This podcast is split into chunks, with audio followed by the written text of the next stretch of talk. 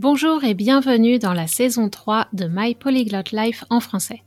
Un podcast pour les personnes qui ont appris ou qui apprennent le français à un niveau intermédiaire et avancé et veulent se perfectionner. Tu es curieux ou curieuse, tu aimes explorer différents sujets liés aux grandes questions de société, notamment les perspectives féministes et décoloniales. Tu t'intéresses peut-être aux cultures francophones, en particulier de la France et du Québec Peut-être prépares-tu un examen comme le DELF, le DALF, le TEF ou le TCF et tu recherches des ressources adaptées et motivantes. Alors ce podcast est pour toi. Je suis Cathy Intro, coach de français certifié Neurolanguage, et dans ce podcast, j'aimerais te permettre d'améliorer ta compréhension orale et ton vocabulaire, et partager mon expertise de l'apprentissage efficace des langues étrangères. Plus que tout, j'espère te faire réfléchir et éveiller ton désir de discuter en français de sujets complexes, avec confiance. Si tu aimes ce podcast et veux le soutenir, laisse une note et un commentaire sur Apple Podcast et parle-en à tous tes amis et à tes profs. Retrouve la transcription de cet épisode et toutes les archives sur mon site français.mypolyglotlife.com. Bonjour, pour cette saison 3, j'introduis un nouveau type d'épisode chaque mois. En plus des épisodes de style essai argumenté ou découverte d'un sujet et des interviews, la dernière semaine sera consacrée à une introspection de ta part. Et oui, avec ces épisodes, c'est toi qui vas travailler. Et pas seulement ta compréhension orale, mais aussi ton mindset, ton état d'esprit. Je vais t'inviter à réfléchir à un aspect de ton apprentissage pour impulser cette dynamique de progrès. Si tu ne connais pas encore le coaching en langue, ça va te permettre de découvrir des aspects fondamentaux du Neuro-Language Coaching. Travailler avec des objectifs, analyser son propre processus d'apprentissage et trouver des façons créatives et stimulantes de pratiquer. Il est possible de s'auto-coacher, mais quand on veut des résultats avec encore plus d'impact, on a souvent besoin d'un regard extérieur pour avancer plus rapidement. Je travaille sur une nouvelle formule de coaching spécialement pour les personnes qui sont des go-getters, comme on dirait en anglais des personnes qui savent ce qu'ils et elles veulent, qui savent travailler de façon autonome, mais qui ont parfois tendance à s'éparpiller, à se laisser déborder, to be overwhelmed, par leurs intérêts multiples. Ils et elles ont juste besoin d'être guidés, avec un cadre flexible, mais dirigé vers un objectif concret, d'avoir du feedback et des ressources motivantes pour pratiquer régulièrement. Ces packages de coaching seront disponibles dès le mois de novembre 2021 alors contacte-moi si ça t'intéresse et on discutera pour voir si cette formule peut te convenir. Ok, maintenant qu'on a posé le principe de ces épisodes et l'importance de réfléchir sur son apprentissage, je te propose de revenir sur un thème dont je t'ai parlé en début d'année. Les objectifs. Comment se fixer des objectifs et tenir ses engagements.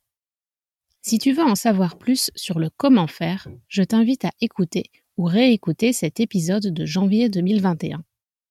Aujourd'hui, je vais surtout te poser des questions pour te faire réfléchir.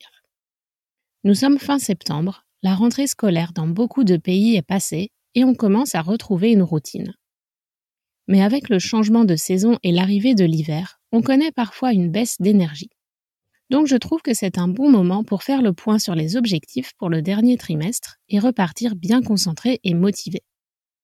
Alors l'idée n'est pas de remplir sa to-do list de ce qu'on n'a pas eu le temps de faire depuis le début de l'année. Tu sais, la liste des bonnes résolutions que tu prends en début d'année Tu te retrouves en septembre et tu te rends compte que tu n'en as pas fait la moitié, alors tu paniques. Tu te dis que tu vas mettre les bouchées doubles, en faire plus, être super efficace et endosser ta cape de Superman ou Superwoman. Bon, en fait, ça, c'est pas réaliste parce que tu risques de t'épuiser rapidement, de te fatiguer, en plus, cette culpabilité de ne pas avoir réussi à tout faire génère un malaise, génère du stress. Le stress produit l'hormone qui s'appelle cortisol. Et sa présence continue dans l'organisme, c'est mauvais pour la santé. En plus, ça diminue tes capacités cognitives. Alors là, tu te dis peut-être, oh super, merci Cathy, mais euh, je suis pas plus avancée pour savoir comment attaquer tous les objectifs sur ma liste. Et c'est un peu déprimant et frustrant. Ok, je t'entends, je comprends. Alors ce que je te propose, au lieu d'essayer de tout caser dans ton emploi du temps surchargé, tu sais, la vraie vie quoi, qui t'empêche de pratiquer autant ton français que tu le voudrais, c'est plutôt de procéder à la Marie Kondo. Marie Kondo style, tu vois, avec ton français. On va sélectionner un ou deux objectifs réalistes et mesurables que tu veux et penses pouvoir atteindre d'ici la fin de l'année. J'insiste sur le réaliste, en fonction de ton niveau actuel et de ton emploi du temps. Est-ce que tu peux consacrer plus de temps au français ou vraiment as-tu des contraintes hors de ton contrôle?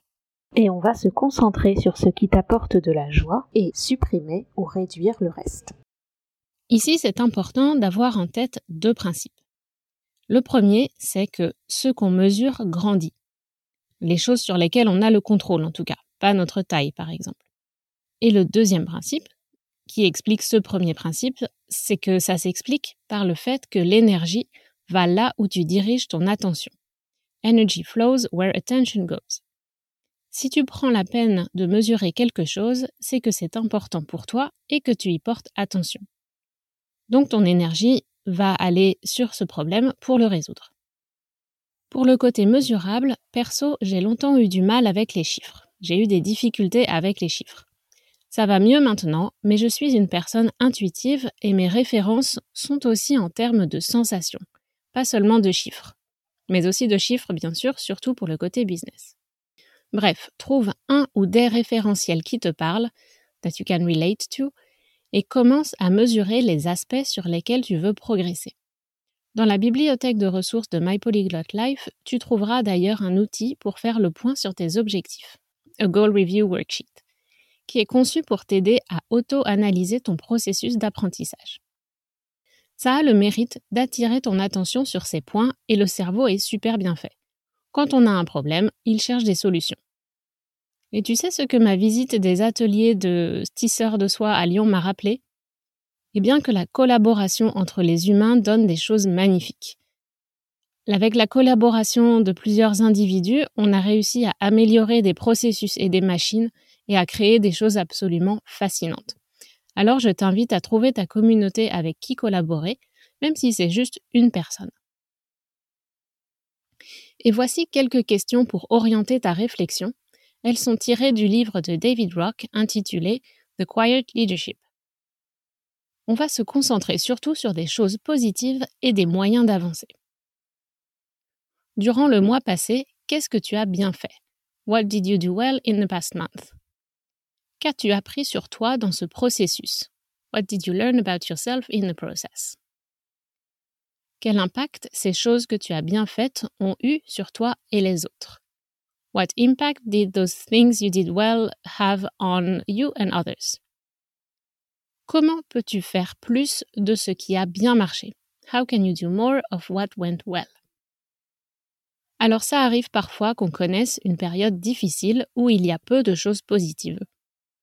On peut alors identifier les problèmes qu'on a rencontrés, sans jugement, et se concentrer sur les moyens de corriger le tir, c'est-à-dire de reprendre la direction souhaitée pour atteindre l'objectif.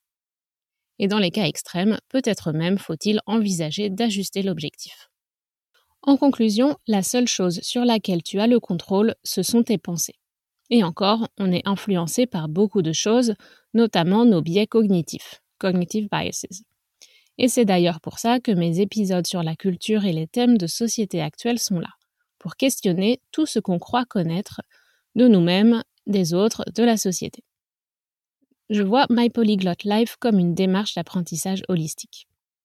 Donc voilà, je ne te dis pas de mettre tes lunettes roses, rose tinted glasses, parce qu'on ne veut pas tout idéaliser, we don't want to romanticize everything, mais enfile tes lunettes d'honnêteté brutale mais bienveillante alors je ne sais pas quelle couleur c'est ça, peut-être un beau bleu profond, et tu verras plus clair. En tout cas, bonne réflexion, et je t'invite à partager dans les commentaires sur les réseaux sociaux, car ça m'intéresse de savoir comment tu réagis suite à ces épisodes introspectifs. À bientôt! Voilà, si vous aimez ce podcast, n'oubliez pas de vous abonner et d'en parler autour de vous, et je vous dis à très bientôt sur My Polyglot Life en français.